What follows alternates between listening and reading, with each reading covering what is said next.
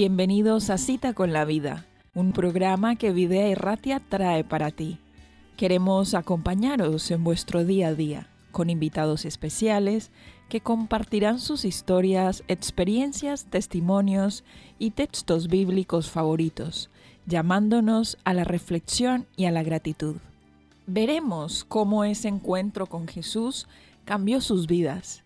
Tuvieron esa cita con la vida que queremos para todos los oyentes. No te pierdas esta hora ni este encuentro con la vida.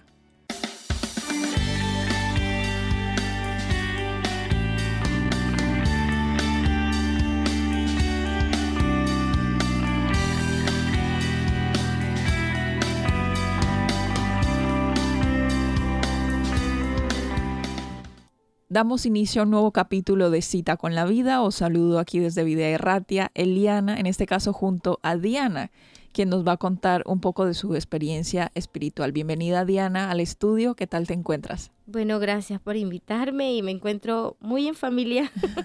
bueno, eso es importante, eso es muy bueno, porque queremos conocer un poco de tu historia personal para inspirarnos, para motivarnos, para seguir creciendo también a nivel personal. Diana, ¿cuál es tu primer encuentro con Dios? Eh, ¿Cuál es tu primer concepto de lo que es la religión o de lo que es la vida espiritual para ti al crecer o a nivel familiar? El primer encuentro con Dios soy yo misma, soy su creación. Me dio la oportunidad de vivir, de respirar, de ver cada día qué pasa. Ese es mi primer encuentro. Bueno, a nivel personal, en mi familia siempre ha estado presente Dios, pero como tal, no se ha llevado una estructura dentro de mi familia católica, cristiana, evangélica, adventista o de alguna religión.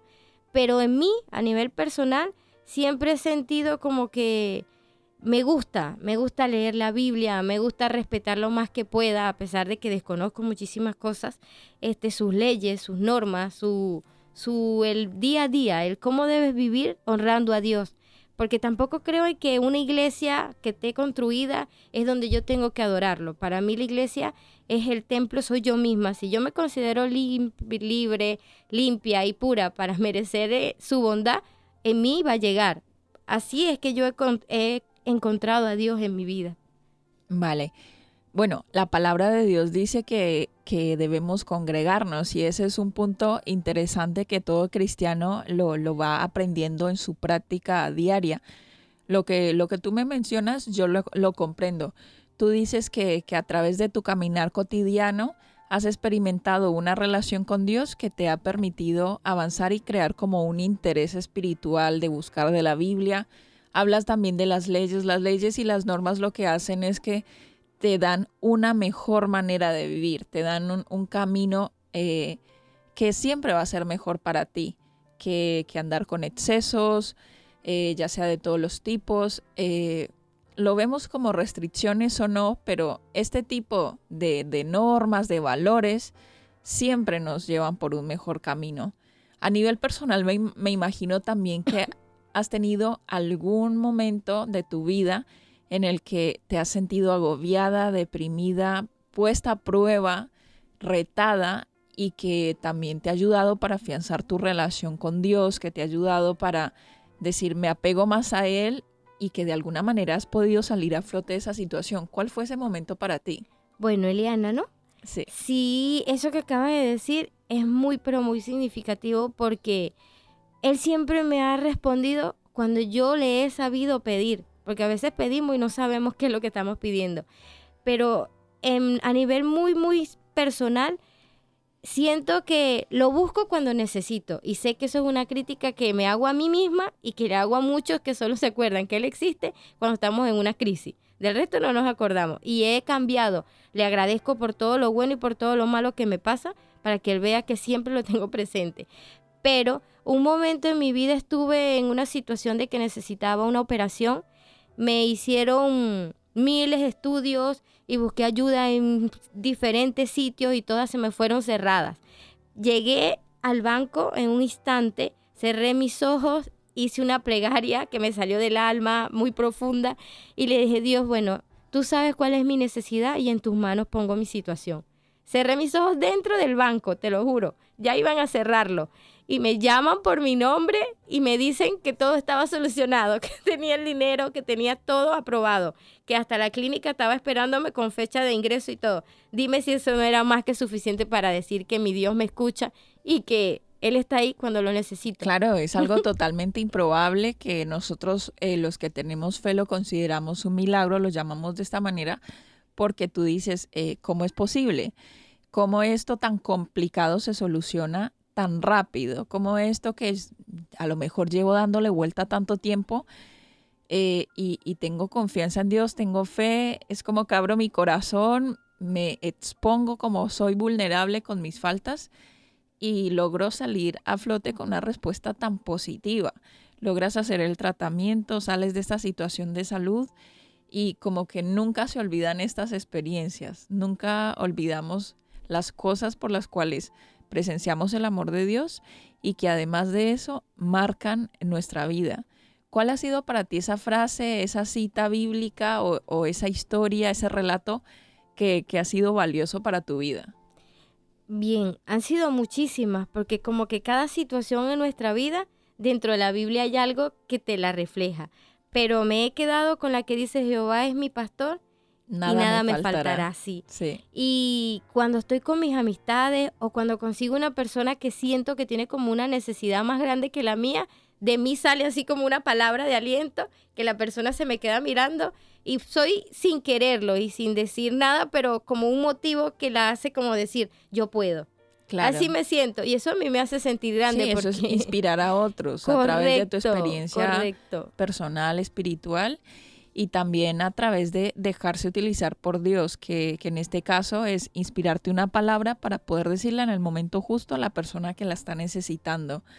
Bueno, Diana, gracias por contarnos esta experiencia. Este es un, capítulo de cita con la vida. Eh, seguramente que alguien se va a identificar contigo y seguramente que alguien está buscando una respuesta, está esperando por una oración no contestada. Y lo que creo yo es que en tu caso, la, la, contestación se te dio en el momento que más lo necesitabas. A veces, como tú dijiste antes, pedimos, pero no sabemos qué realmente nos conviene. Entonces, tampoco sabemos cuál es el momento en el que lo necesitamos más. Dios sí sabe, sabe qué es lo que necesitamos, sabe cuándo es el momento eh, para darnos y a veces necesitamos un sí, a veces necesitamos un no, a veces necesitamos un espera un poco y, y simplemente es a lo que tenemos que esperar, a confiar en Él, a que nos dé esa respuesta. Bueno, Diana, no sé si tienes algún comentario más de, de qué le dirías tú a una persona que de pronto esté pasando por una dificultad, ya sea que se sienta sola, porque de hecho la soledad es una de las, de las afecciones que en la, en la actualidad llega a más personas. La soledad, incluso aunque estamos en ciudades grandes, rodeados de muchas personas, a veces tenemos una familia, pero nos sentimos solos. Eh, y hay que luchar con eso, hay que luchar con eso. A veces están los problemas económicos, a veces está la, salud que falla, la enfermedad, a veces están los problemas familiares, a veces simplemente aspiraciones y sueños que no, no hemos llegado a cumplir y a veces la soledad. ¿Qué le dirías a alguien que puede estar pasando por alguna de esas situaciones que más o menos todos podemos entrar en esa?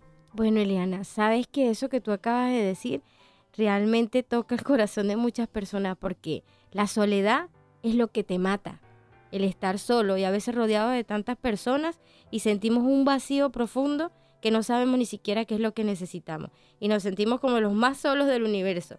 Pero yo lo único que les puedo decir a mis amigos y amigas que nos están escuchando es que ese momento de soledad agárrelo para estudiarse ellos mismos y para encontrarse con nuestro Dios porque es ahí donde realmente está la conexión, donde tú puedes pedir y serás escuchado, donde tú puedes encontrarte y saber qué es lo que necesitas. Así que la soledad no es mala, tiene también lo positivo, aprovechenlo. Claro, a conectarte más con Dios, a, caminar con Él, a veces a conocernos mejor a nosotros mismos, a saber eh, hasta dónde podemos llegar, a retarnos, a aprender, a seguir aprendiendo independientemente de la edad que tengamos, del momento de la vida en el que estemos, a seguir creciendo. Y ese es un momento adecuado, incluso cuando estás soltero, incluso aunque estés divorciado, aunque estés viudo, aunque estés con un compañero, una pareja, una, una esposa, eh, pero que individualmente a veces tenemos vacíos, como tú dices, que necesitamos llenar y que solamente Dios puede llenar ciertos vacíos. Y esa es la invitación al día de hoy que, que entiendo que tú nos has, nos has comentado. Bueno, llegamos entonces al final. Nuevamente, gracias Diana por, por comentarnos tu experiencia espiritual de vida y considero que, que sigues en ese proceso, sigues aprendiendo y que como lo ha hecho antes, lo seguirá haciendo, poner personas estratégicas en el momento que más lo necesitamos. Os esperamos a todos nuestros oyentes. Los invito, como siempre, os invito a escuchar un nuevo episodio de Cita con la Vida.